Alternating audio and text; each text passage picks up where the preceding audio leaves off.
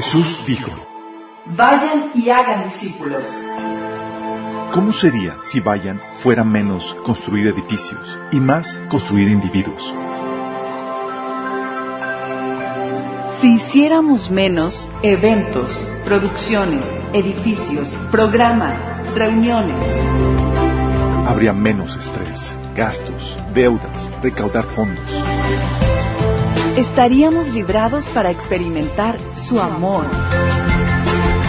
Amarle a Él,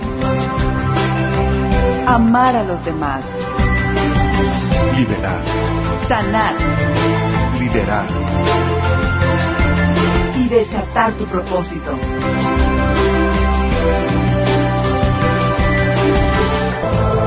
Esto es discipulado. Esto es la iglesia.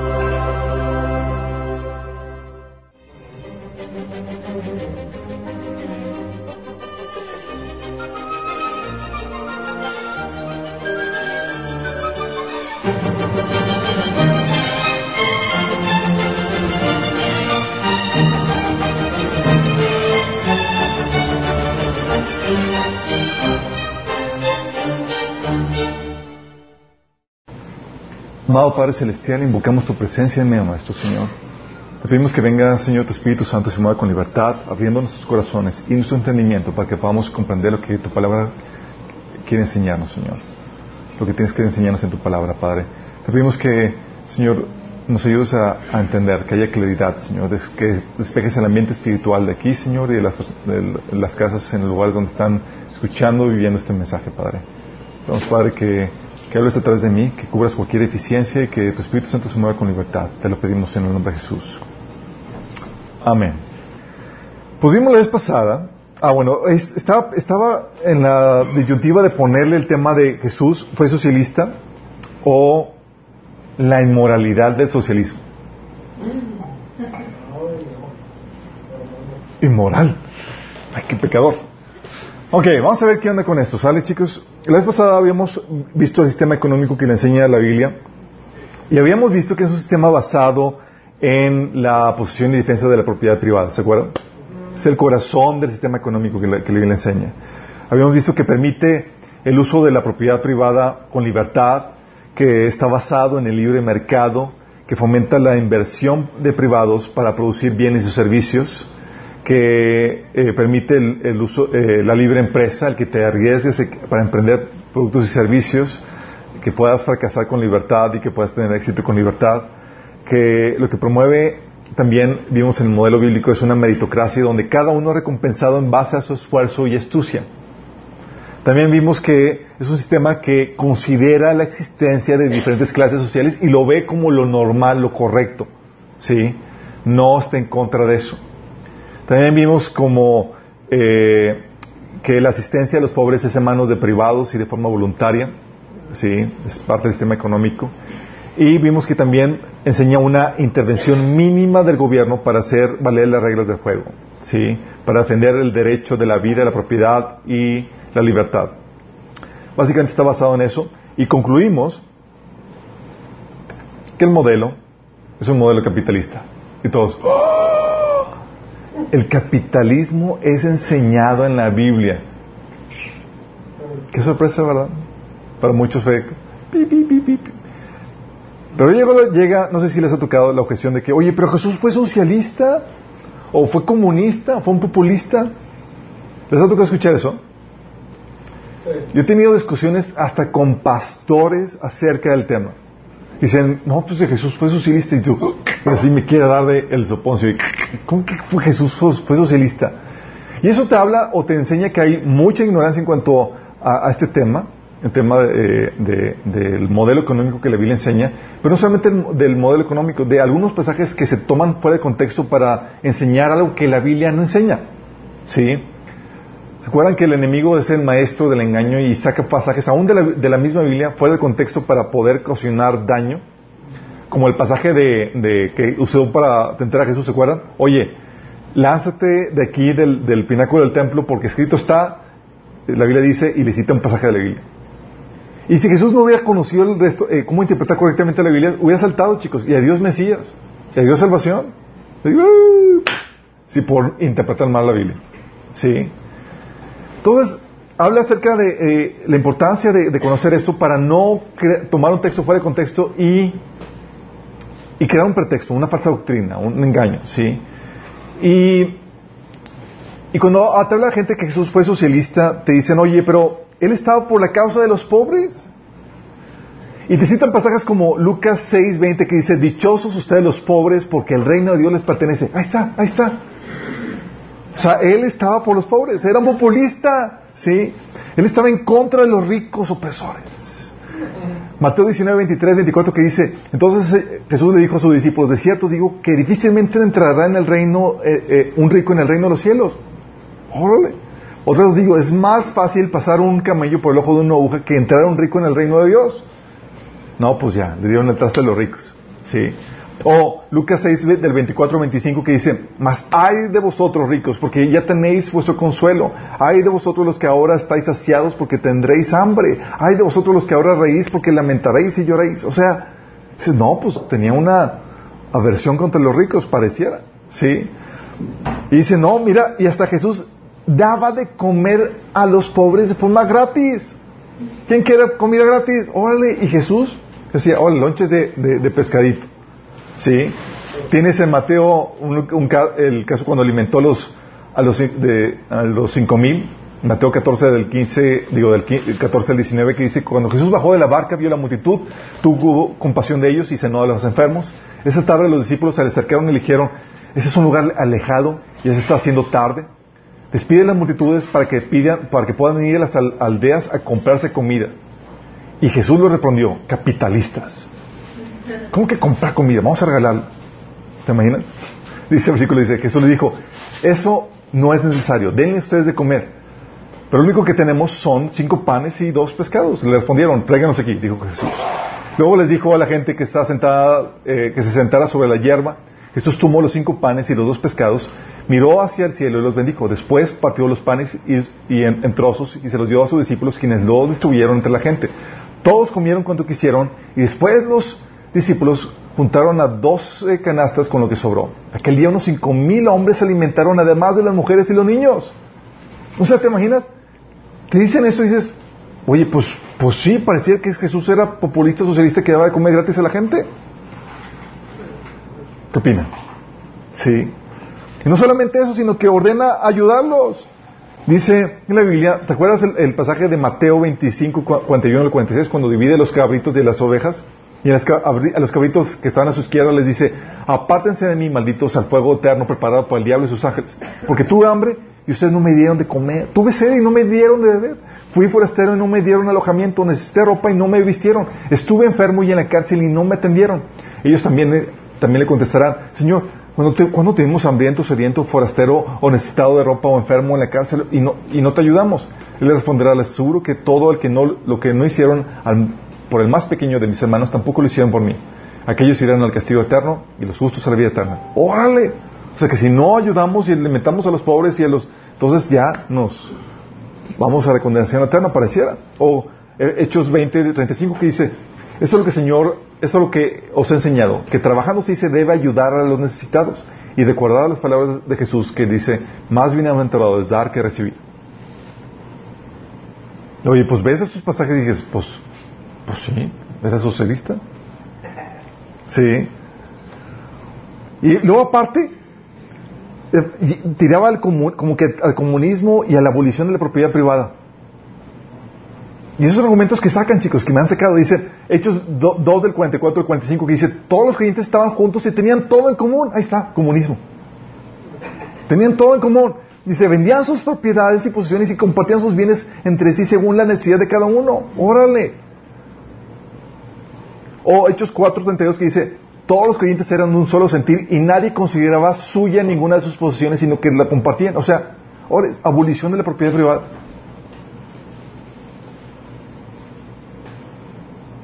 ¿Será? Y te sacan esos pasajes, luego te dicen, oye, hasta que Pablo predicaba la igualdad y la eliminación de clases sociales. Según de Corintios 8 del 13 al 14 que dice, no se trata que otros encuentren alivio mientras que ustedes sufren escasez, es más bien cuestión de igualdad. En las circunstancias actuales, la abundancia de ustedes suplirá lo que ellos necesitan, pero para que a su vez la abundancia de ellos supla lo que ustedes necesitan. Así habrá igualdad. Ahí está. Está buscando que no haya grandes ni, ni pobres, sino que todos sean iguales.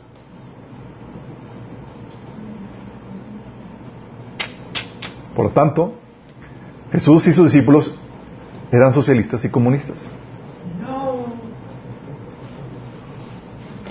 ¿Qué opinan, chicos? Les dan, les dan esos pasajes y dices, no, pues sí.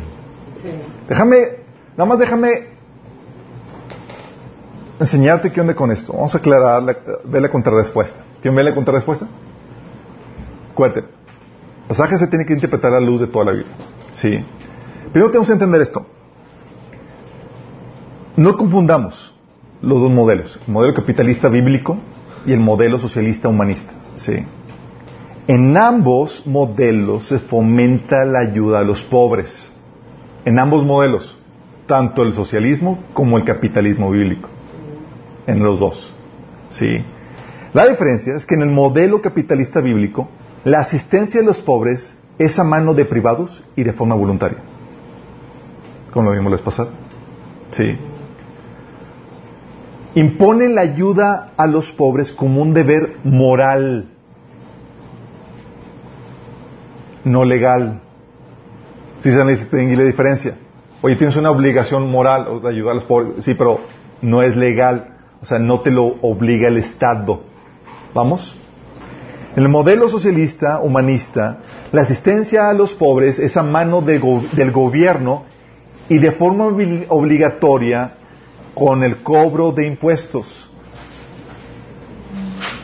Es decir, te cobro impuestos, te obligo, ¿sí?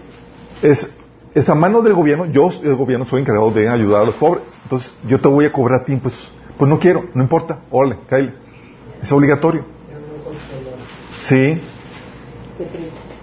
Impone la ayuda a los pobres como un deber legal, chicos. Es decir, una obligación que el gobierno te impone y es cobrado como un impuesto. No se te pregunta si quieres o no quieres. ¿Vamos? Esas son las diferencias, chicos. Ambos modelos fomentan la ayuda a los pobres, tanto el socialismo como el capitalismo. Pero uno es por medio de la de forma voluntaria a manos de privados. Y otro es por medio del gobierno y de forma obligatoria. ¿Sí? En el pasaje, por ejemplo, en donde Jesús daba de comer gratis a los pobres, pregunta, ¿Lo hizo con recursos privados o del gobierno? Privados. Entonces, ¿en qué modelo cae? Capitalismo. Capitalismo. Ah. Sí, fue con, ayudó con los impuestos del gobierno y recaudándoles de forma obligatoria, o destruyó y multiplicó los, los peces con, con, con, eh, con elementos o con la contribución de privados. De privados, chicos. De hecho, en la alimentación de los cinco mil, ¿se acuerdan? Dice Jesús, denle ustedes de comer, en Marcos 6, de 37 38. Jesús contestó, eso costaría casi un año de trabajo, contestaron los discípulos. ¿Quieres que vayamos y gastemos todo ese dinero en pan para darles de comer? ¿Cuántos panes tienen ustedes? Preguntó. ¿Cuántos panes, panes tienen quién? Privados.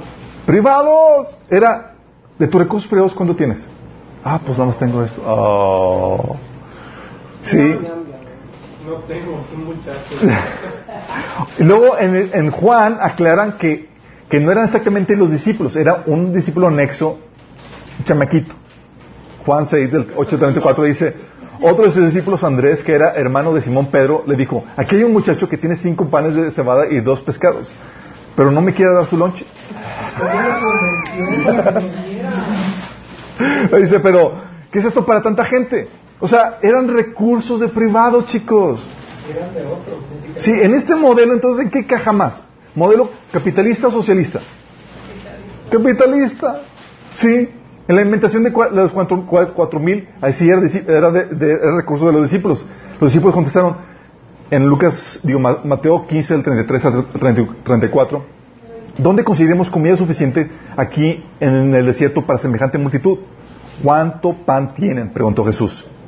Siete panes y unos pocos pescados, contestaron ellos. O sea, era de ellos e, e, esos recursos que, iban a dar. ¿Sí me explico? Entonces, oye, en este modelo, el hecho de que se ayude a los pobres, tanto uno como el otro lo propone. La diferencia entonces es,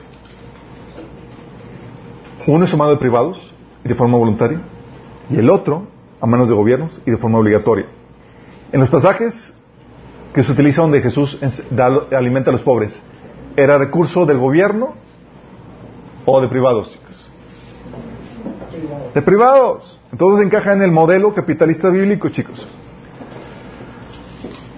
También en ambos modelos se fomenta el disminuir la disparidad en clases sociales, chicos, tanto en el socialismo como en el capitalismo bíblico. Ambos, en ambos se fomenta. En el modelo capitalista, capitalista bíblico busca que esa disminución en la disparidad de clases y la distribución de riqueza sea producto de la ayuda voluntaria de privados. O sea, ¿en qué manera vamos a ayudar a, disminuir la, disparidad? Por medio de la ayuda voluntaria de privados. ¿Sí? En el modelo socialista humanista, chicos, busca que esa disminución de, esa disparidad y, de, y esa redistribución de riqueza sea realizada por el gobierno cobrando, eh, cobrado en forma de impuestos. ¿Sí? O sea, dice, yo voy a ser que voy a distribuir aquí esto. A ti te cobro más, a ti te cobro menos, de acuerdo a qué tanto ganas. Y así voy a distribuir la riqueza. ¿Sí van, dando cuenta de la, diferencia? Por ejemplo, en el, en el pasaje donde Pablo propone la igualdad, que les leí hace rato, proponía una redistribución de riqueza voluntaria o por imposición. Voluntaria. Voluntaria, sí. Lo ponía como un deber moral o como un deber legal, su pena de sanción. Como un deber moral. Fíjate lo que dice, en ese mismo pasaje donde dice Pablo que la idea es buscar igualdad, fíjate lo que dice Pablo, en 2 Corintios capítulo 8, dice, todo, todo lo que den es bien recibido si lo dan de buena voluntad. Fíjate, es dándolo de forma voluntaria. ¿Sí? Y den según lo que tienen, no según lo que no tienen.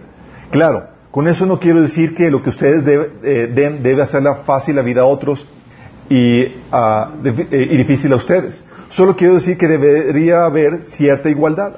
Ahora mismo ustedes tienen abundancia y pueden ayudar a los necesitados. Fíjate, ¿es una ayuda a los necesitados obligatoria o voluntaria? Voluntaria, ¿sí? Dice, más adelante ellos tendrán en abundancia y podrán compartir con ustedes cuando pase necesidad. De esta manera habrá igualdad. ¿Sí?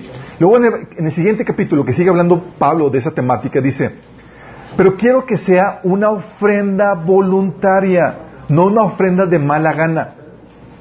Entonces, la, distribución, chicos, que buscaba Pablo, esa igualdad era obligatoria o voluntaria? Voluntaria. Dice, cada uno debe decidir en su corazón cuánto dar y no den de mala gana ni bajo presión. O sea, si doy bajo presión porque me lo está cobrando, ¿está bien o está mal? Está mal. ¿Sí? Porque Dios ama a la persona que da con alegría. Entonces, en el modelo capitalista bíblico, sí, buscamos la disminución de, eh, de, las discrepancias de clases sociales, o sea, que se disminuya, pero de forma voluntaria, no por imposición. ¿Sí? En el socialismo es, Kyle, es por imposición. Y es el gobierno el que hace la distribución, el que parte el queso. ¿Vamos viendo la diferencia? También, no nos confundamos chicos aquí, la Biblia no propone el comunismo ni la abolición de propiedad privada como algunos pasajes que les leí pudieran parecer. En el capitalismo bíblico se prevé que se pueda generar un grado de comunismo voluntario producto del amor del rico y la responsabilidad del pobre. Fíjate la diferencia. Es producto de la, es voluntario, producto del amor del rico, donde doy, invierto, y la responsabilidad del pobre, donde trabaja e, y, retribuye con trabajo lo que, lo que, lo que recibe. ¿sí?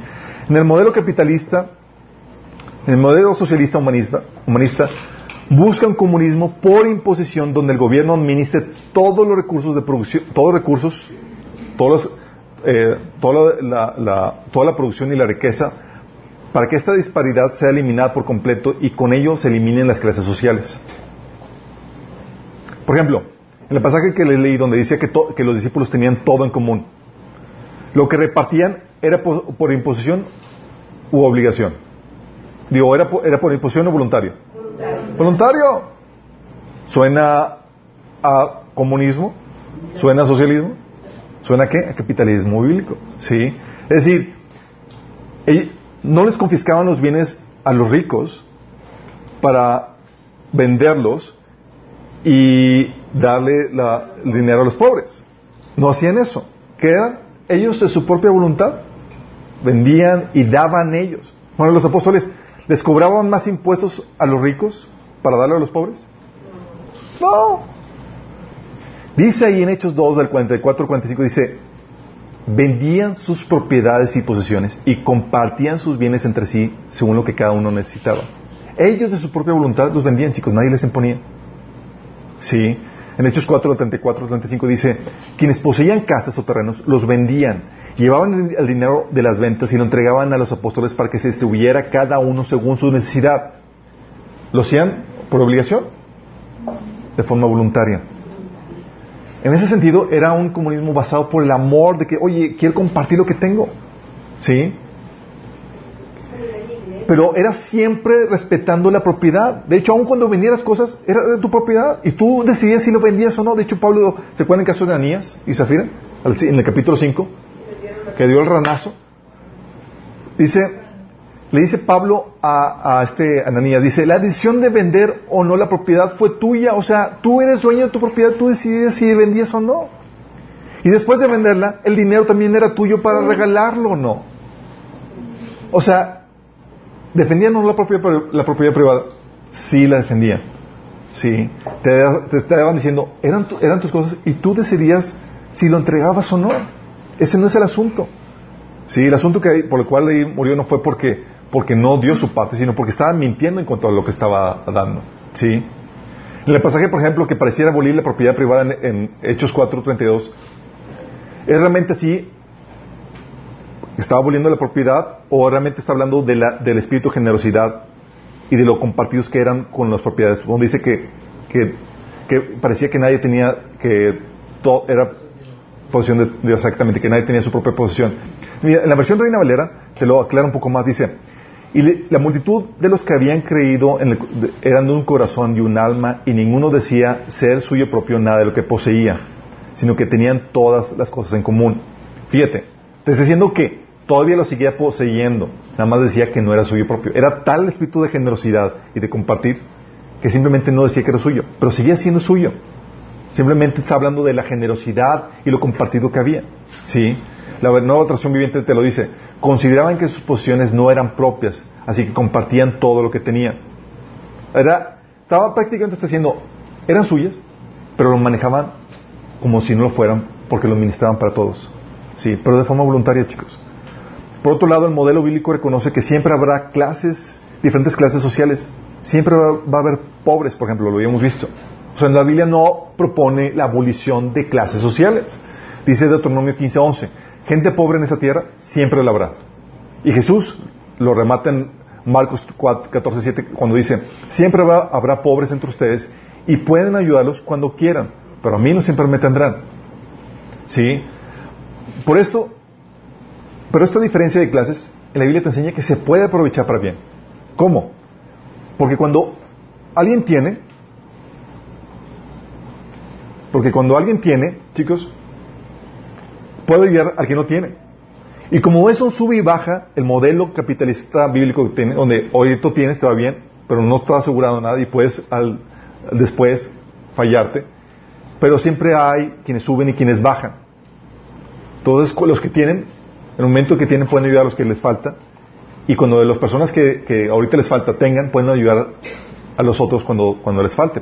Eso es lo que dice en 2 Corintios 8, 14, que dice, ahora mismo ustedes tienen abundancia y pueden ayudar a los necesitados. Es lo que dice, ¿tienen abundancia? Perfecto. Es para que puedan ser generosos y ayudar a los necesitados. Dice, más adelante, ellos tendrán abundancia y podrán compartir con ustedes cuando pase necesidad.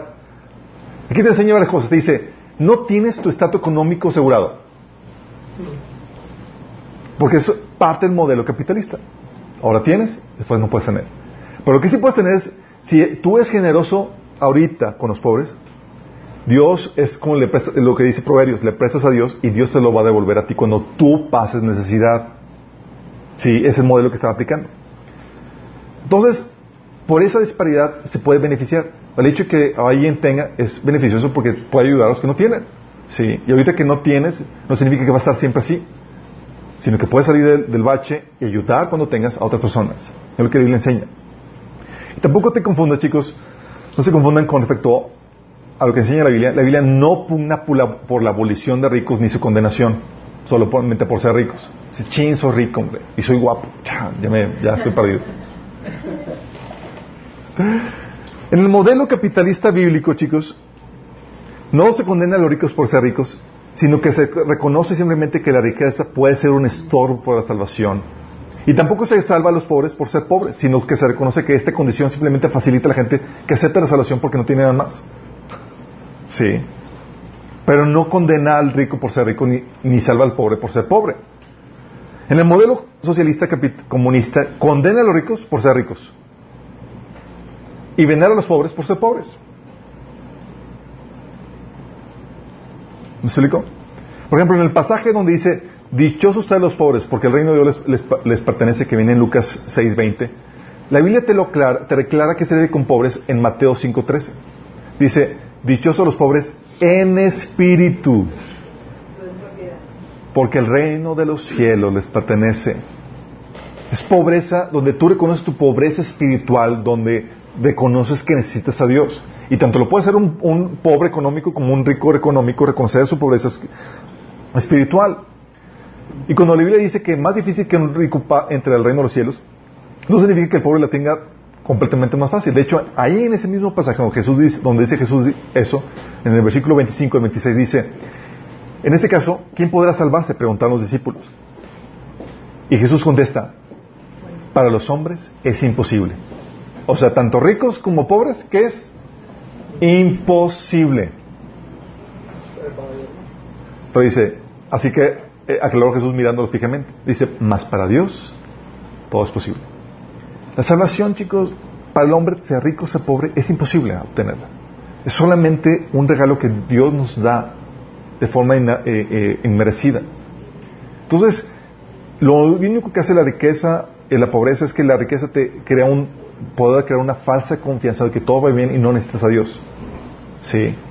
Y eso dificulta que la gente pueda rendir su vida a Cristo. El pobre, como pues ya no sacrifica o ya no tiene que vender, no tiene nada, que, no tiene nada abrace con facilidad el Evangelio porque le ofrece todo. Sí. Pero para ambos es igual de imposible. Se necesita a un Salvador. Y ese es Cristo. También, no nos confundamos, la Biblia no propone que mantengamos a pobres holgazanes solo por ser pobres. ¿Sí? Ah, es pobre, hay que mantenerlo, hay que ayudarle a que debe comer porque la Biblia enseña que debe comer. O sea, en el modelo capitalista bíblico, chicos, no propone mantener a los pobres de forma permanente sin obligarlos a generar algún valor a cambio. ¿eh? No te enseña eso la Biblia. En el modelo socialista humanista propone un estado de asistencia en donde con dinero de los impuestos se mantiene gente sin trabajar.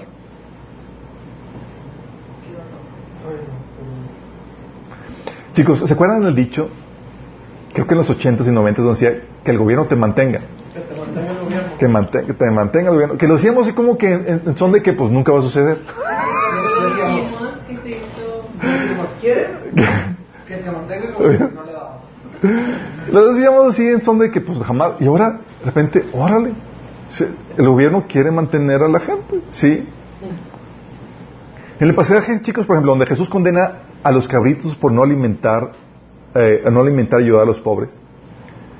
El contexto en el cual se está basando ese pasaje, el contexto es en este contexto de la segunda venida, cuando Jesús juzga a las naciones sobrevivientes. En ese pasaje dice en Mateo 25 del 31 al 32, dice, cuando el Hijo del Hombre venga en su gloria con todos los ángeles, se, se sentará en su trono glorioso. Todas las naciones se reunirán delante de él y separará a unos de otros como separa el pastor de las ovejas de las cabras. ¿Cuándo va a suceder esto? Cuando venga. Y va a reunir a quienes? A las naciones sobrevivientes de la gran tribulación. Exactamente. ¿Saben? El contexto. Y les va a juzgar por cómo trataron a uno de sus hermanos más pequeños. ¿Quiénes son sus hermanos más pequeños? Los judíos que se convirtieron en la gran tribulación. De hecho, dice, es lo que eh, la Biblia enseña que van a ser juzgados por cómo trataron a ese remanente porque el anticristo los man- mandó matar a todos los judíos a partir del, del- del- de en los últimos tres años y medio de la gran tribulación. Eso viene en Zacarías 13 del 8 al 9. Y fíjate lo que dice Joel, del 13 del 1 al 3, confirmando lo que les estoy diciendo. Dice, en aquellos días, en el tiempo señalado, cuando yo restaure la suerte de Judá y Jerusalén, reuniré a todas las naciones y las haré bajar al valle, valle Josafat. O sea, aquí en Joel es una referencia al pasaje de Mateo 25 y dice que va a reunir a todas las naciones, tal como dice Mateo 25. Y hasta te dice dónde, dónde, en el valle de Josafat. Dice, ahí entraré en juicio contra los pueblos en cuanto a mi propiedad, mi pueblo Israel, pues los dispersaron entre las naciones y se repartieron mi tierra. Se repartieron en mi pueblo echando suertes, cambiando niños por prostitutas y para emborracharse se vendieron niños por vino. O sea, no se imagina la escena. El anticristo manda a perseguir a todos los judíos, les prohíbe comprar y vender, no pueden, no pueden alimentarse y demás, y, está- y están aniquilándolos. Y los que ayudaban a los judíos, ¿sí? Son los, las ovejas. Y los que se pusieron a marca el anticristo y ayudaron al anticristo en la persecución de los judíos, negándoles toda la ayuda, son esos cabritos. ¿Sí? Entonces, no podemos sacar esto fuera de contexto. Simplemente, y es un juicio de las naciones para saber a quién se les deja vivos para, para que entren al reino del Mesías o no. ¿Sí? Y en el pasaje que Jesús alimenta a la gente, por ejemplo, cuando Jesús alimenta a los, a los pobres, eh, no está proponiendo con eso un estado de asistencia, sino solo ayudar a la gente en los casos que se requieran. Por ejemplo, cuando Jesús alimentó a los pobres, ¿los alimentó de forma permanente?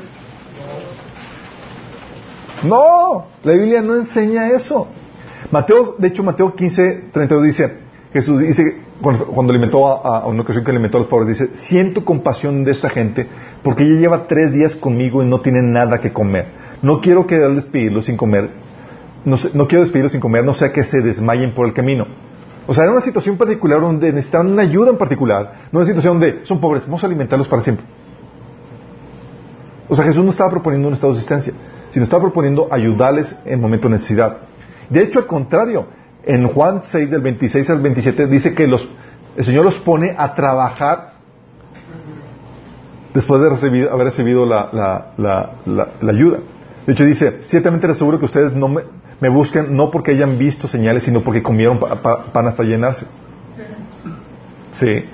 Dice, trabajen, pero no para la comida que, que es perecedera, sino para, para la que permanece para vida eterna, la cual es- les dará el Hijo del Hombre. O sea, no estaba proponiendo que la gente viva de mantenida, simplemente decía, hey, ponte a chambear.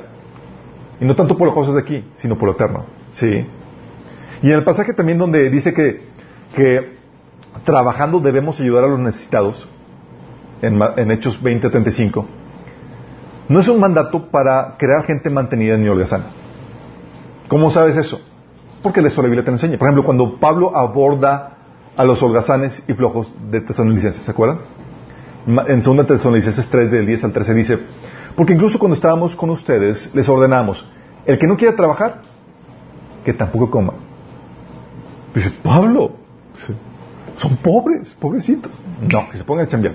Dice, nos hemos enterado de que entre ustedes hay algunos que andan de vagos sin trabajar de nada y que solo se meten en lo que no les importa. A tales personas les ordenamos y exhortamos en el Señor Jesucristo que tranquilamente se pongan a trabajar para ganarse la vida. Ustedes, hermanos, no se cansen de hacer el bien. Órale. O sea, ¿qué decían? Oye, que yo a los pobres sí, menos a los que no trabajan. Ah. ¿Te imaginas? O, ¿te acuerdas la instrucción de la ayuda a las viudas?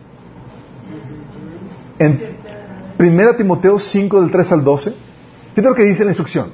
Suena algo, algo fuerte a los estándares de hoy donde se quiere ayudar a los pobres más por ayudarlos. Fíjate lo que dice Pablo. Atiende a las viudas que no tenga nadie que quien la cuide.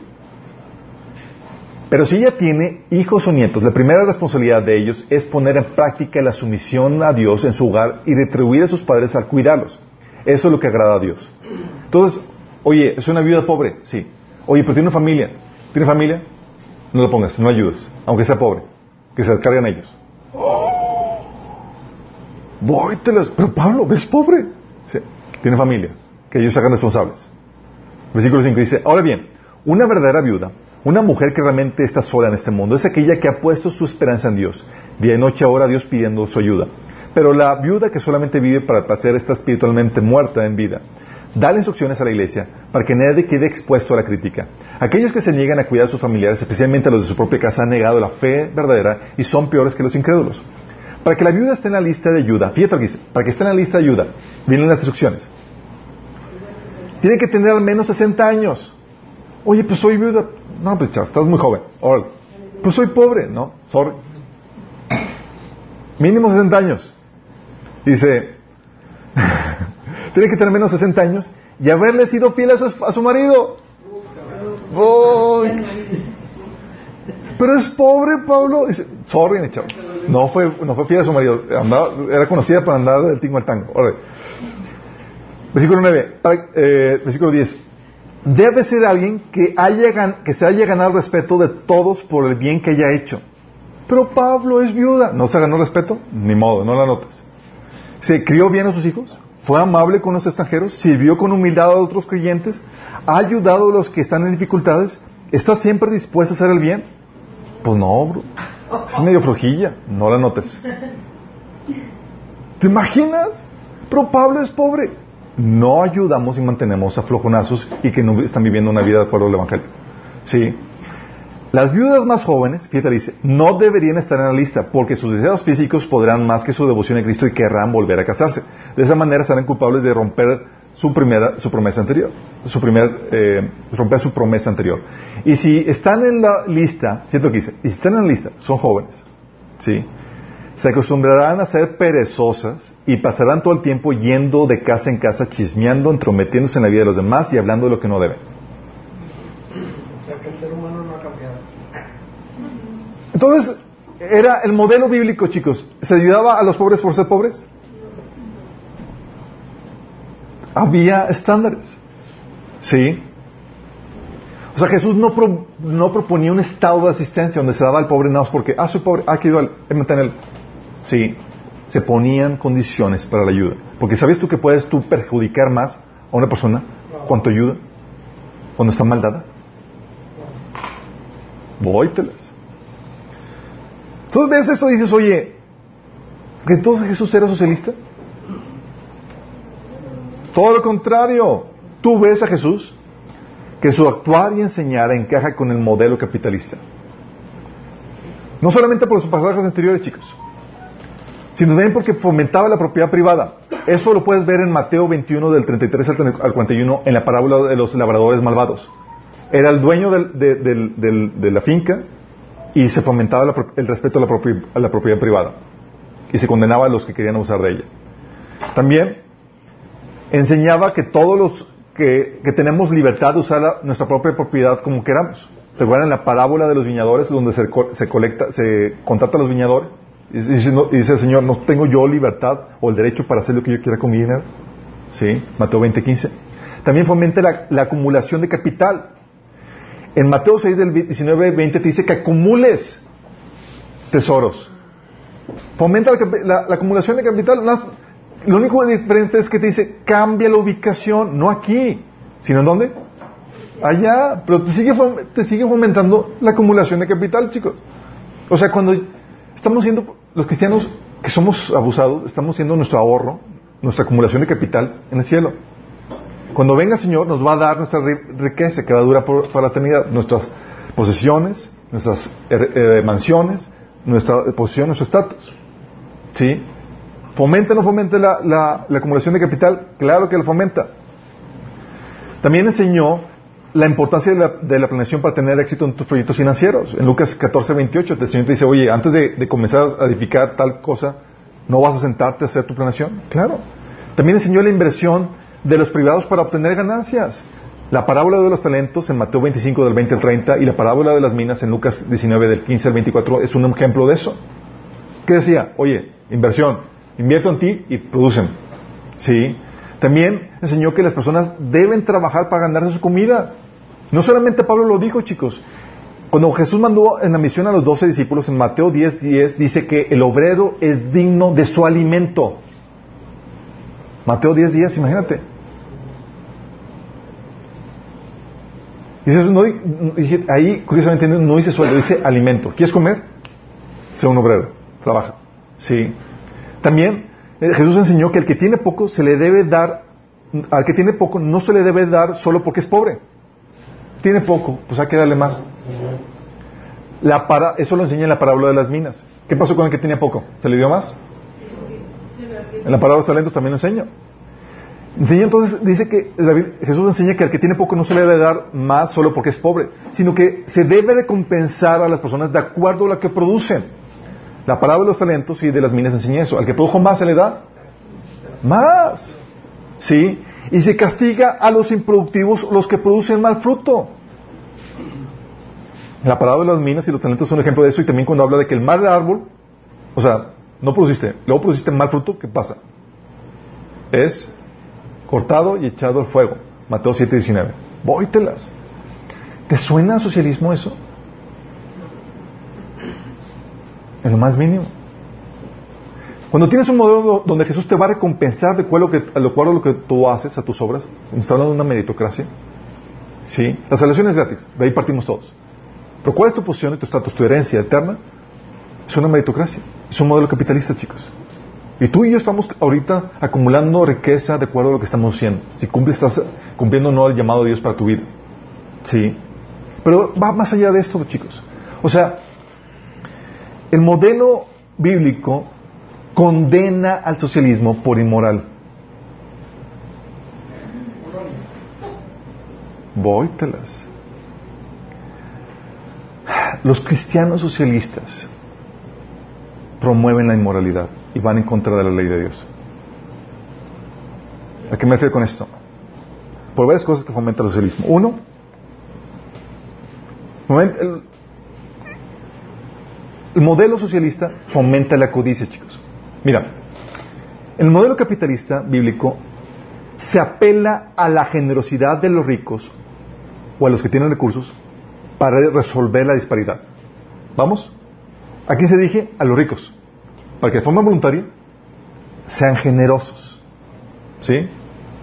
Dice, dice 1 Timoteo 6, 18, diles a los ricos que usen su dinero para hacerle bien, deben, deberían ser ricos en buenas acciones, generosos a los que pasan necesidad y están siempre dispuestos para compartir con otros. ¿A quién la pela? A los ricos. ¿Para qué? Sean generosos. Según de Corintios 9, 11 dice, efectivamente, serán enriquecidos en todo sentido para que siempre sean, puedan ser generosos. Y cuando llevemos sus ofrendas a los que lo necesitan, ellos darán gracias a Dios. Todo el, el modelo capitalista bíblico se dirige a los ricos, apelando a la generosidad. Y la generosidad es una virtud o es un vicio. Es una virtud, ¿sí? En el modelo socialista humanista apela a la codicia de los pobres para resolver la disparidad. Es decir, tú pobre debes de quitarle a los ricos. Debes exigir que te den, que te mantengan. Y la Biblia enseña en Éxodo 20, 17, no codicies. Y te da lista. No codicies la casa de tu prójimo, no codicies su esposa, ni su esclavo, ni su esclava, ni su buey, ni su burro, ni nada de lo que pertenezca. Vóytelas. De hecho, la Biblia te enseña que la codicia y la envidia son obras de la carne. En Gálatas 5, 19 al 21 dice, las obras de la naturaleza pecaminosa se conocen bien como inmoralidad sexual, impureza, libertinaje, idolatría, brujería, odios, discordias, celos, arrebatos de ira, rivalidades, disensiones, sectarismos y envidia. Entonces, ¿la envidia qué?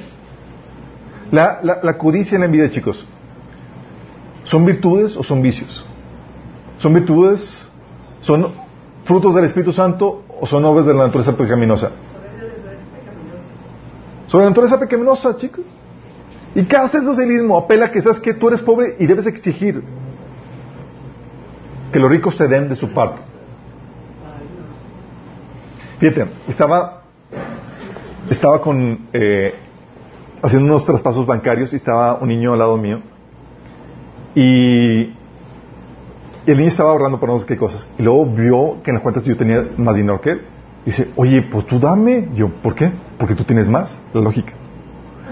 Tú tienes más, entonces tú me debes dar. Sí, porque yo tengo menos.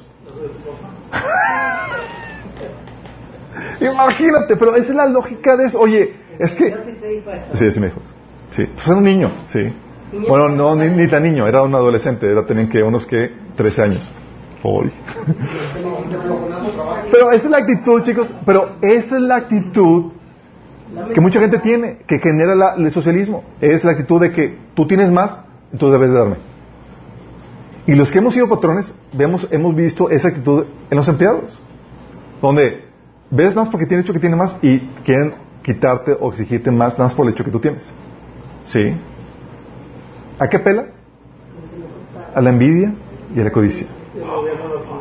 Y el gobierno lo fomenta, porque es un modelo económico, chicos. ¿Sí? Entonces, un modelo que fomenta la codicia, que apela a la codicia o la envidia de los pobres, ¿es moral o, inmor- eh, o- ¿es moral o inmoral? Inmoral. Modelo capitalista que fomenta a la generosidad de los ricos, ¿es moral o inmoral? Moral. ¿Sí? No solamente el socialismo fomenta la codicia, sino que legaliza el robo. Alberto, ¿qué estás diciendo? En el modelo capitalista, chicos, digo, el modelo el modelo capitalista bíblico, apela a que voluntariamente la gente dé porque respeta la propiedad privada. ¿Sí? O sea, ¿les exige? ¿Les obliga a que den? No, es algo voluntario. ¿Por qué? Porque respeta la propiedad privada. ¿Sí? Hechos 15, 4, Dios 5, 4, cuando dice Pablo a Ananías, dice, oye, la decisión de vender o no la propiedad fue tuya, porque es tuya. Y después de venderla, el dinero también era tuyo para regalarlo, no. ¿Qué está fomentando ahí? Está respetando la propiedad privada. Nunca los apóstoles, nunca los líderes de la iglesia se apropiaron del, del- recurso de la gente. ¿Sí? Y luego más cuando dice Pablo, en 2 Corintios 9, del 5 al 7, dice, pero quiero que sea una ofrenda voluntaria, no una ofrenda dada de mala gana. Cada uno debe decidir en su corazón cuánto dar. Entonces es voluntario y tú decides cuánto. ¿Sí? No dan de mala gana ni bajo presión. Porque Dios ama a la persona que da con alegrías. Y tiene sentido, chicos, porque sin propiedad privada no puede haber voluntariedad. Pues no tengo qué, no tengo con qué, ¿sí? Y si no hay voluntariedad, no puede haber generosidad. Y con eso, con eso se anula la virtud. ¿Estamos conscientes? En el modelo socialista humanista, acude al robo. ¿A qué me refiero con esto? A la toma obligatoria de recursos por el poder de coerción en la forma de impuestos para darte, darle a alguien más tu recurso. ¿Sí? Es decir, oye, él es pobre. Dice, dale, no quiero, es mi propiedad. Ah, no, toma, órale, te lo quita por concepto de impuesto, a la fuerza, y se lo da a otra persona. ¿Sí? Sin darte a ti nada a cambio. Y el mandato de la Biblia dice, no robes. ¿Sabes? Si algo hemos visto a lo largo de la historia es que, y por las diferentes eh, cosmovisiones, que las diferentes cosmovisiones que hacen que, que se abuse del poder del gobierno. La cosmovisión escolástica, por ejemplo, cuando vimos este tema, vimos cómo llevaba a que la iglesia abusara del gobierno. ¿En qué sentido? Usaba la iglesia el gobierno para eh, permanecer en el poder y, aumentar su poder. Vamos, el gobierno era una extensión de la iglesia, lo utilizaba. Y también el gobierno ha sido usado por, por, por empresas o por privados para su beneficio. Pero también por pobres, chicos. Sí. Para quitarles a otros de sus recursos y dárselos a ellos. Oye, tengo pocos. Gobierno, quítale, por favor. Dámelo a mí. ¿Y es qué es eso, chicos? Eso es robo. Sí. Se legaliza el robo.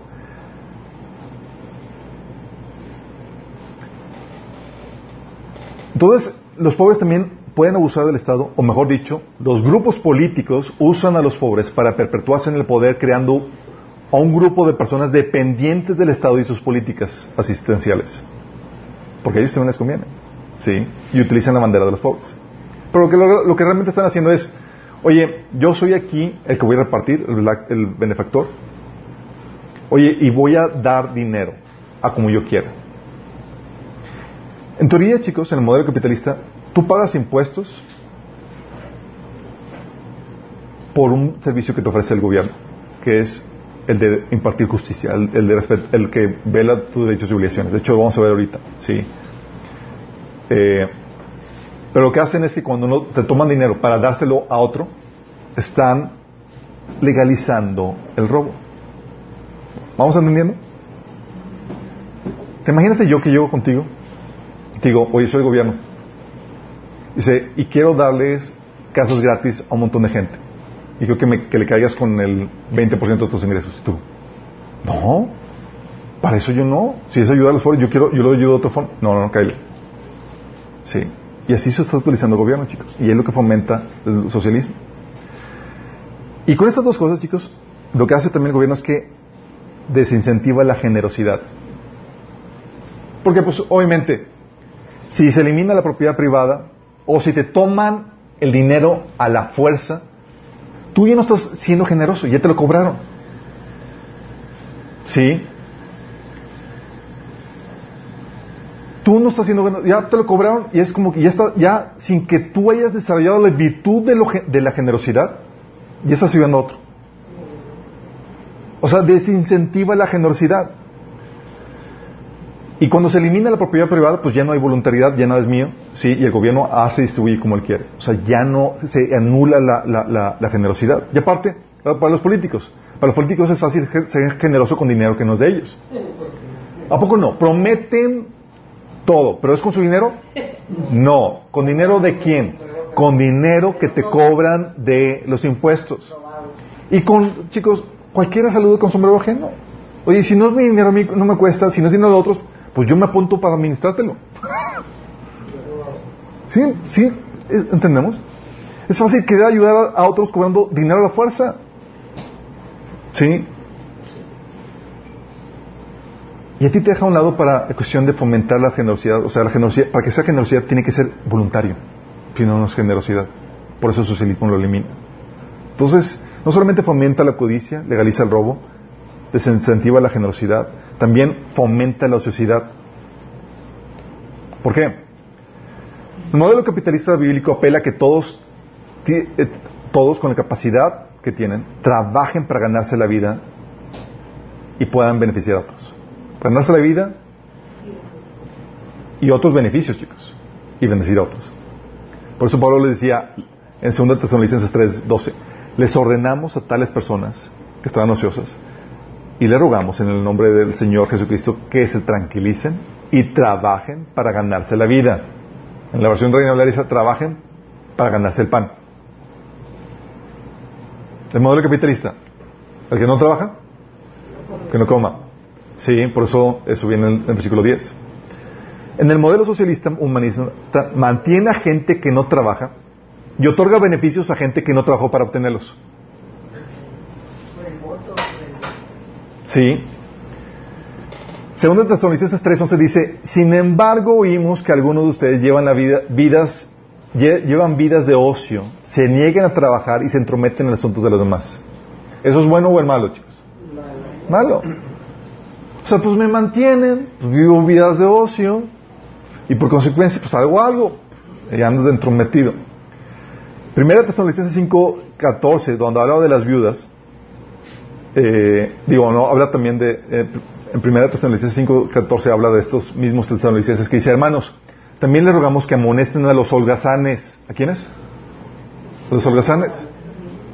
Estimulen a los desanimados, ayuden a los débiles y sean pacientes con todos. ¿Por qué los holgazanes? Pues no tienen necesidad de trabajar, entonces andan, andan sin hacer nada. Y la idea te enseña en el modelo económico es que todos están aquí para producir valor, para trabajar. Sí. Si tienen la capacidad de hacerlo. Incluso las viudas. A las viudas jóvenes, ¿por qué no se les daba dinero? ¿Se acuerdan? Por holgazanas y chismosas.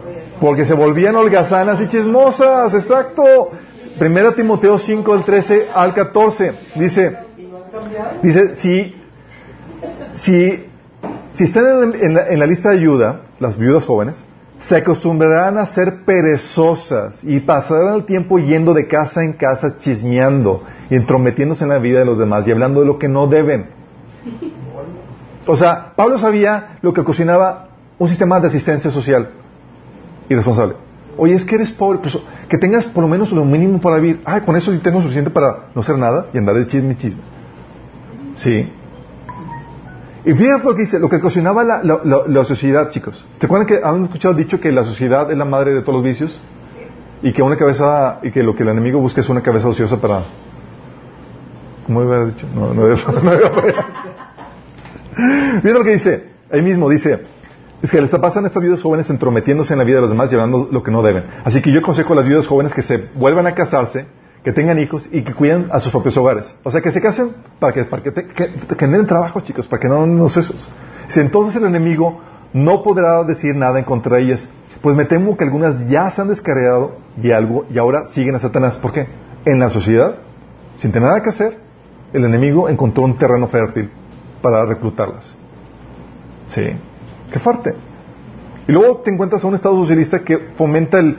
¿Han escuchado la renta universal? Renta básica universal. Renta básica universal. ¿Qué, qué, qué dice esa renta básica universal? De hecho, el panista, este eh, Anaya o Canalla, el canallín, o sea, estaba fomentando eso. Oye, todos tienen derecho, y te lo venden, el modelo socialista, todos tienen derecho a comer. Y cuando tienes derecho, tú lo exiges. ¿Y quién te lo va a dar? El gobierno. Entonces, promete una renta básica universal donde todos tengan por lo menos para comer. ¿Sí? ¿Qué crees que ocasionaría eso, chicos? La gente fomenta la sociedad. ¿Tú crees que la gente se va a incentivar, se va a obligar? ¿Se acuerdan lo que vimos que, la, que los cristianos estamos conscientes de la naturaleza pecaminosa, que la naturaleza pecaminosa tiende a lo fácil, a no batallar? ¿Sí? Y que un, un, un, algo que contrastaba la naturaleza pecaminosa era la necesidad, ¿te acuerdas? La conciencia, la convención social y la necesidad. O sea, muchos no trabajan por virtuosos, chicos. Muchos trabajan por, por, por el hambre. Se suelen trabajar por virtuosos, no porque pues el hambre está canija. ¿Sí? ¿Y qué hace el hambre? Contrarresta la naturaleza pecaminosa. En vez de estar de forma ociosa, termino trabajando por, por hambre. ¿Sí? Eso lo hemos visto. Bueno, el, el modelo socialista propone esa renta universal, chicos. Contraye- contraveniendo los principios bíblicos. ¿Sí? ¿Sí estás viendo lo inmoral de esto? Entonces aumenta la sociedad y no solamente eso, vuelve al Estado en su Dios. O sea, comete idolatría. En el modelo, el modelo capitalista bíblico te lleva a que busques a Dios y a que dependas de Él, a que lo busques. ¿Sí? Lleva a la gente a la dependencia de Dios y a, que lo busque. ¿Te acuerdas, por ejemplo, la viuda que no tiene nadie? ¿Qué decía Pablo? ¿A quién buscaba? ¿Al Estado? Fíjate lo que dice, 1 Timoteo 5.5, dice, ahora bien, una verdadera viuda, una mujer que realmente está sola en este mundo, es aquella que ha puesto su esperanza en Dios y día y noche ora a Dios pidiéndole ayuda.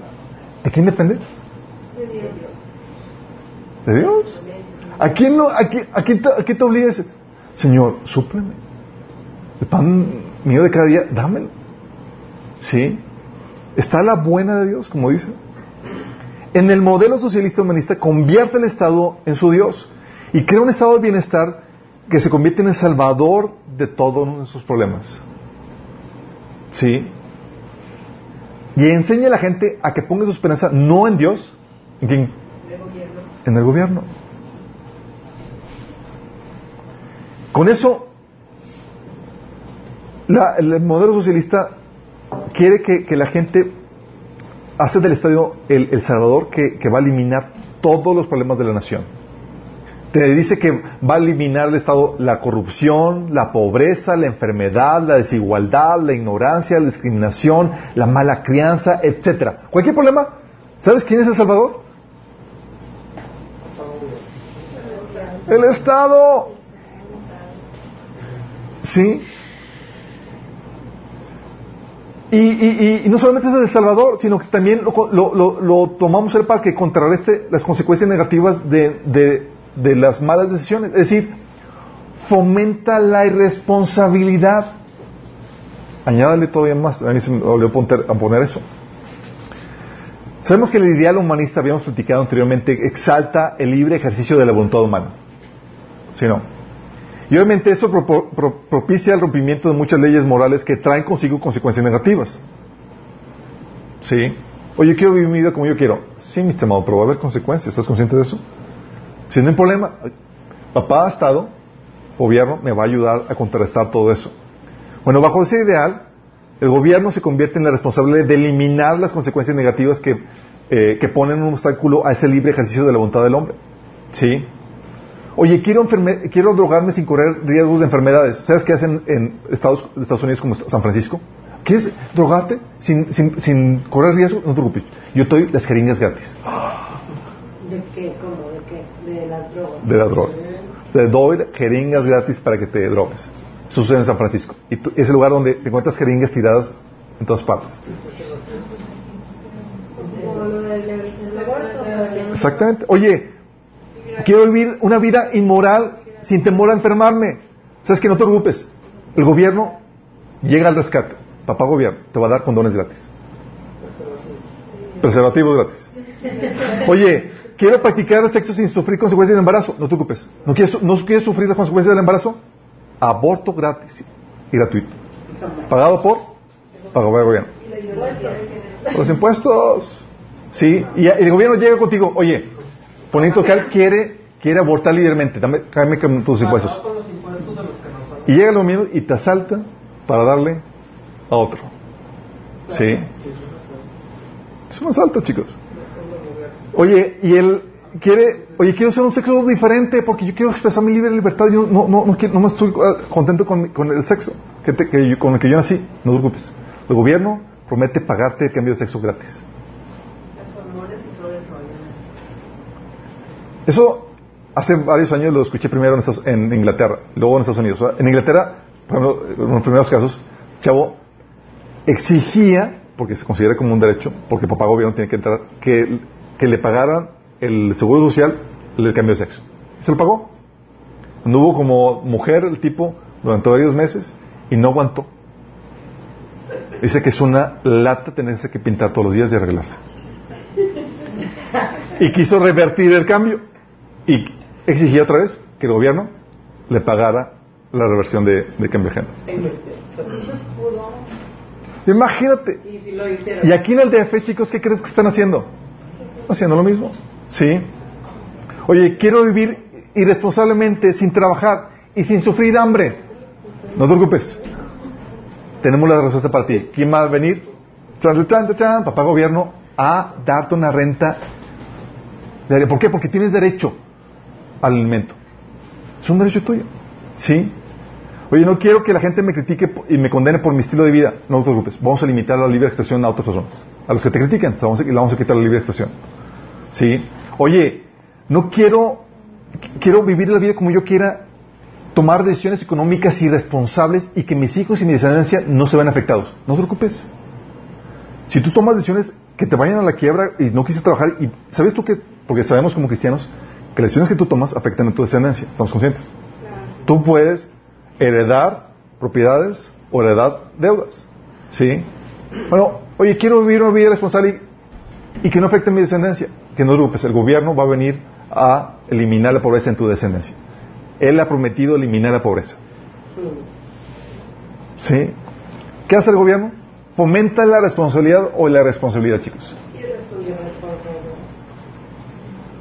¿Es moral o inmoral? ¿Y qué dice el, el sistema capitalista? No, no, no. Sí. Aquí, ¿quieres tus caprichos? Tú te los pagas. ¿Sí? ¿Quieres comer incluso? Ponte a trabajar. ¿Sí? No solamente eso, también fomenta, chicos, la ingratitud. ¿Sí? ¿Por qué la ingratitud? En el modelo capitalista bíblico, chicos, la ayuda a los pobres es voluntaria o obligatoria. Es voluntaria, ¿verdad? Es algo que, que, como es voluntario, como no es una obligación legal, genera agradecimiento porque se otorga sin merecerse. Oye, no trabajé y me están dando esto. Es nos están dando gratis. ¿Qué hace eso? Fomenta una gratitud porque te lo están dando porque no te lo mereces. De hecho, lo que dice Pablo en, en 2 Corintios 9, del 10 al 12, dice, pues es Dios quien provee la semilla al agricultor y luego el pan para comer. De la misma manera, Él proveerá y aumentará los recursos de ustedes y luego producirá una gran cosecha de generosidad en ustedes. Efectivamente, serán enriquecidos en todo sentido para que siempre puedan ser generosos y cuando llevemos su ofrenda a los que, lo- a los que las necesitan, ellos darán gracias a Dios. ¿Quiénes van a dar gracias a Dios? Los receptores de la ofrenda. ¿Sí? Dice, entonces dos cosas buenas resultarán del ministerio de dar. Se satisfacerán, se, satisfa- se satisfarán las necesidades de los creyentes en Jerusalén y ellos expresarán con alegría su agradecimiento a Dios. ¿Por qué, chicos? Porque era, porque se lo merecían ellos. No, era un regalo, algo por el cual no trabajaron. ¿Sí? Contrario al modelo socialista humanista, donde te enseñan que la ayuda a los pobres es un derecho que ellos tienen y algo que se les debe y que ellos pueden exigir. Y pregunta, cuando tienes un derecho que tú puedes exigir, ¿se agradece o se exige? No, no se agradece. Hecho, de hecho, de hecho dice Romanos 4.4, cuando alguien trabaja, el salario que se recibe no se recibe como un regalo, sino como algo ganado, porque es un derecho. Oye, trabajé, me merezco eso, dámelo. Sí, y no es un regalo. Cuando es un derecho, chicos, no es un regalo, es, ah, me merezco esto, ese es mío. ¿Sí? O te acuerdas cuando dice Jesús en Lucas 17, no dice, ¿y le agradece el amo al sirviente por hacer lo que le dijo que, hiciera? Por supuesto que no. Pues te estoy pagando, mi chavo. ¿Sí? Yo puedo exigirte que de ese servicio, no es de grapa. El socialismo enseña que esas ayudas que reciben es un derecho que ellos pueden demandar. Y cuando enseñan que es un derecho que pueden demandar, le quitan la gratitud. ¿Sí entendemos? Pero cuando dicen, eh, eh, eh, no, no, no, ni siquiera la comida. ¿Quieres comer? Debes de trabajar. Oye, no trabajé, pero aquí está, mira, te, te doy tu lonchecito. Oye, no me lo merezco. Gracias. Gracias. De hecho, nosotros somos agradecidos con Dios porque nos salvó sin merecerlo, chicos. Es un regalo de Dios. Pero si en cambio, si tú hubieras sido salvo por tus mismos méritos, ¿le ¿tendrías algo que agradecerle a Dios? Ay, Señor, gracias por salvarme. Pues no, pues yo me, yo me lo gané por mi propio mérito. ¿Por qué? Porque el- cuando se considera un derecho, algo que tú puedes demandar, elimina la gratitud. Y el modelo socialista fomenta esa falta de gratitud al enseñarte que la ayuda que tú recibes es un derecho que tú puedes demandar. Qué fuerte, ¿no? Entonces, no solamente eso, también fomenta el desperdicio y abuso de recursos. ¿Por qué? En el modelo capitalista bíblico, el gobierno tiene un acceso limitado de recursos de acuerdo a su función limitada. Bajo el modelo eh, capitalista bíblico, chicos, el gobierno sol- está solamente tiene una función limitada, acuérdate, que es la de defender tus derechos y libertades y la propiedad privada. ¿sí? Y la razón por la cual recolecta el dinero es solamente para eso. Como la Biblia enseña en Romanos 13, del 3 al 6, dice, porque los gobernantes no están para infundir terror a los que hacen lo bueno, sino a los que hacen lo malo. ¿Quieres librarte del miedo de la autoridad? Haz lo bueno y tendrás su aprobación. Pues está el servicio, está servicio de Dios para tu bien. Pues si haces lo malo, entonces debes tener miedo.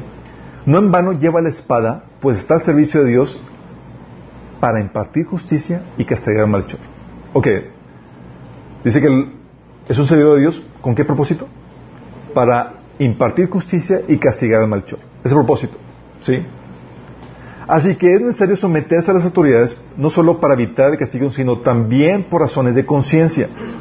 Por eso mismo pagan ustedes impuestos, pues las autoridades están al servicio de Dios dedicadas a precisamente a gobernar. ¿Tú pagas impuestos por qué? Porque están al servicio de Dios para impartir justicia y castigar al malhechor. ¿Tú pagas impuestos para que el gobierno lo dis- dis- distribuya la, riqueza? Bíblicamente, no. De hecho, en ningún momento vas a ver que el gobierno en la Biblia funge como redistribuidor de riqueza como el socialismo lo quiere utilizar. En ningún momento. ¿Sí? Y la Biblia enseña que la razón por la cual este impuestos es por el, el por el servicio que te da el gobierno de impartir justicia y que se quede el malhechor. Punto. ¿Sí? En el modelo socialista humanista, en su condición monopólica fomenta el desperdicio y abuso de recursos, porque te cobra impuestos no solamente para hacer su trabajo de gobierno, sino para qué más? Para pagarle aborto, para repartir todas las ayudas asistenciales y todo lo demás. ¿Sí? Lo interesante del gobierno, chicos, es que los gobernantes estando entrada por salida. Y si tú estás en la posición en donde lo, eh, tú como gobernante sabes que vas a ser despedido, terminando tu, ter, tu término,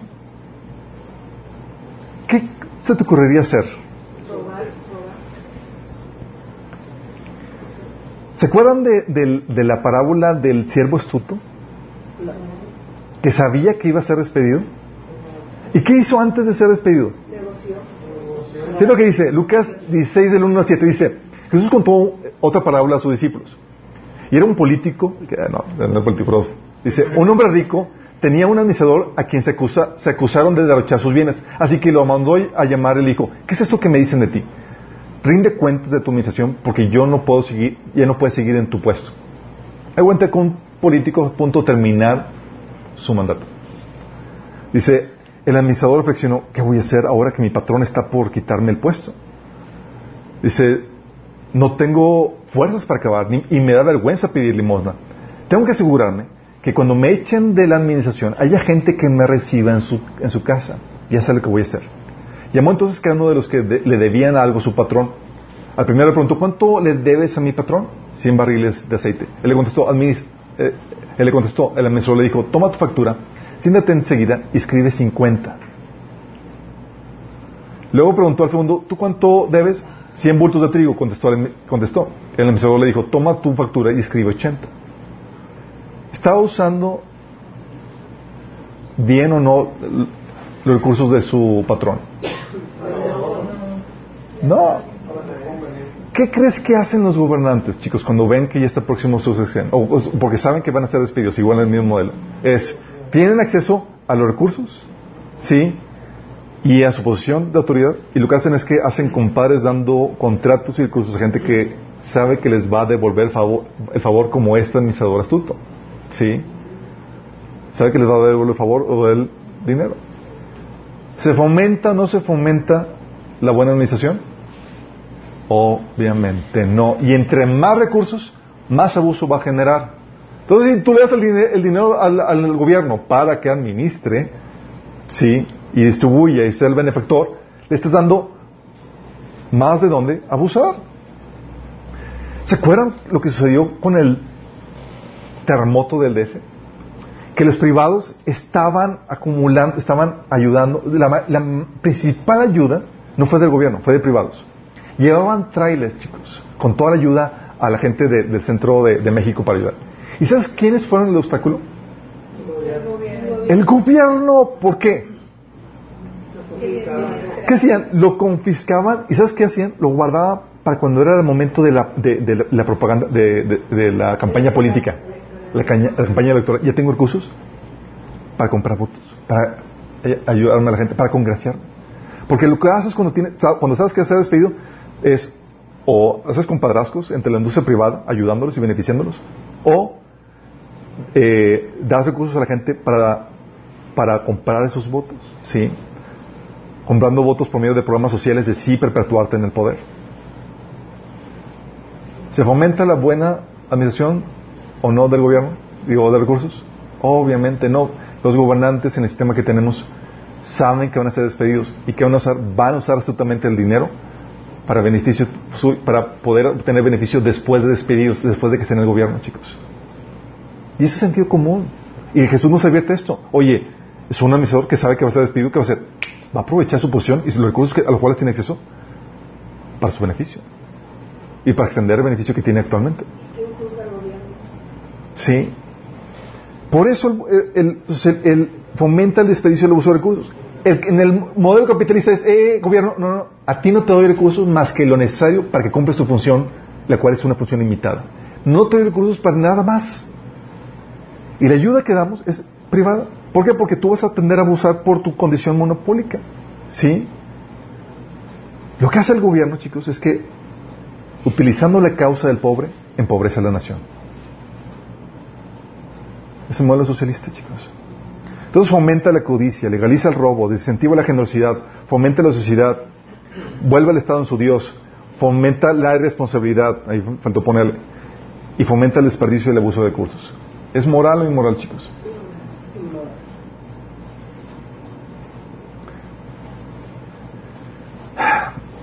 Lamentablemente, chicos,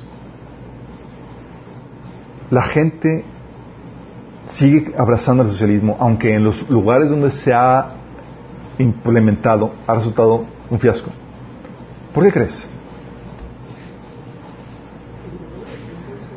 Porque lo que promete el socialismo, el socialismo promete que lo que hace es que le tiene la esperanza de que el gobierno establezca el reino de Dios aquí en la tierra.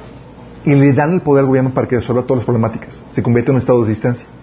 El socialismo es una, es una fase anterior al comunismo, donde ya el gobierno controla todos los medios de producción y de, y- y de trabajo. ¿Sí? Y lo que la, y la gente, ah, como seres queridos que somos chicos, venimos de un, añoramos el cielo, añoramos ese Edén que perdimos con la caída. Está en nuestro DNA, ¿sí? ¿Y qué hace el socialismo? Te dice, hey, el gobierno va a ser la solución y va a traer el reino de Dios aquí a la tierra. Va a traer igualdad, prosperidad, va a reinar la pobreza, los recursos van a administrar perfectamente, todo, nada más ponle, darle todo al gobierno. Sigue siendo la falsa promesa, chicos. Pero tú como cristianos ya no te pueden dar a tole con el dedo, porque tú sabes las limitantes que tiene el gobierno. Tú sabes la función bíblica del gobierno. Tú sabes que hay un concepto que es naturaleza pecaminosa, en donde cualquier modelo que el hombre tenga va a estropearlo. Aún este modelo capitalista, sí, tiene sus bemoles, porque se puede abusar por la naturaleza pecaminosa. Sabemos que el reino de Dios no va a suceder sino hasta cuándo? Hasta que Jesús venga a la tierra. Y nuestra esperanza no está en el disfrutar una mejor sociedad ahorita. Nuestra esperanza no está en ese ideal que te vende, que te vende, que te vende eh, el socialismo. Sabemos que ese ideal va a suceder cuándo? Hasta que Cristo venga. Y ahorita tenemos una, una expectativa mesurada. Somos sobrios en cuanto a eso. Sí. No queremos, ni intentamos eliminar la pobreza. Intentamos aminorarla. Sí. Y buscamos con nuestro trabajo fomentar la, productividad de la gente. Pero el socialismo sí, lo, sí vende esa panacea, chicos. Esa utopía. Y la gente por la esperanza, por el anhelo de, buscar ese ideal que solamente Cristo te lo ofrece, lo sigue comprando. Y lo peor de todo es que cristianos ignorantes lo siguen comprando. Por eso hay cristianos que ignorando esto son socialistas. Dices, ¿en qué mente cabe? Y ¿sabes qué te dicen? Te dicen, es que debemos sellar los pobres. Sí, mi chavo. Eso está establecido claramente en la Biblia. Pero la ayuda de los pobres, que la Biblia enseña, es, como hemos enseñado, de forma voluntaria y a mano de privados. Cuando es obligatoria, es inmoral. ¿Sí? Y incentiva la generosidad y todos los efectos que eso trae. Por eso me, consciente de eso, chicos, me, me alteran muchas discusiones que tengo en Facebook y demás con gente que apoya el socialismo. Dices, ¿cómo puede esto ser posible? Pero eso pasa porque, como dice la Biblia, mi pueblo pereció por falta de conocimiento. Y van a decir a unos dinero, ¿verdad? Ya por falta de conocimiento. 646, chicos. Mi oración es que tú y yo podamos ser la luz y la sal. ¿Sí? Que podamos despertar y amonestar a los hermanos que andan cayendo en ese tipo de situaciones donde están fomentando un modelo que propicia la inmoralidad. Nosotros sabemos mejor, chicos. ¿Sale? ¿Oramos? Amado Padre Celestial, damos gracias, Señor, porque tu palabra nos enseña cuál es el modelo correcto, Padre. Gracias porque tú nos aclaras, Señor, que Jesús efectivamente no fue un socialista. Y que al contrario, el socialismo es un modelo que fomenta la inmoralidad, Señor. Todo aquello que tú condenas y aborreces, Padre. Señor, nuestra oración es que como cristianos podamos ser la luz y la sal en la sociedad, Señor. Con la luz y el entendimiento que tú nos das, Señor, podamos ser el cambio y la diferencia. Y contrarrestar, Señor, las mentiras que el enemigo ha insertado en mucha gente, Padre. Que podamos ser esa, esa voz de contrapeso, Señor. Contra el gobierno, Señor, que quiere implementar estos modelos y contra la gente que quiere apoyarlos, Padre. Que podamos ser esa luz, esa sal. No solamente con nuestra opinión, sino dándoles argumentos con sabiduría, Señor, y con mansedumbre. Para despertar a aquellas personas que todavía están en el engaño, Padre. Te lo pedimos en nombre de Jesús. Amén.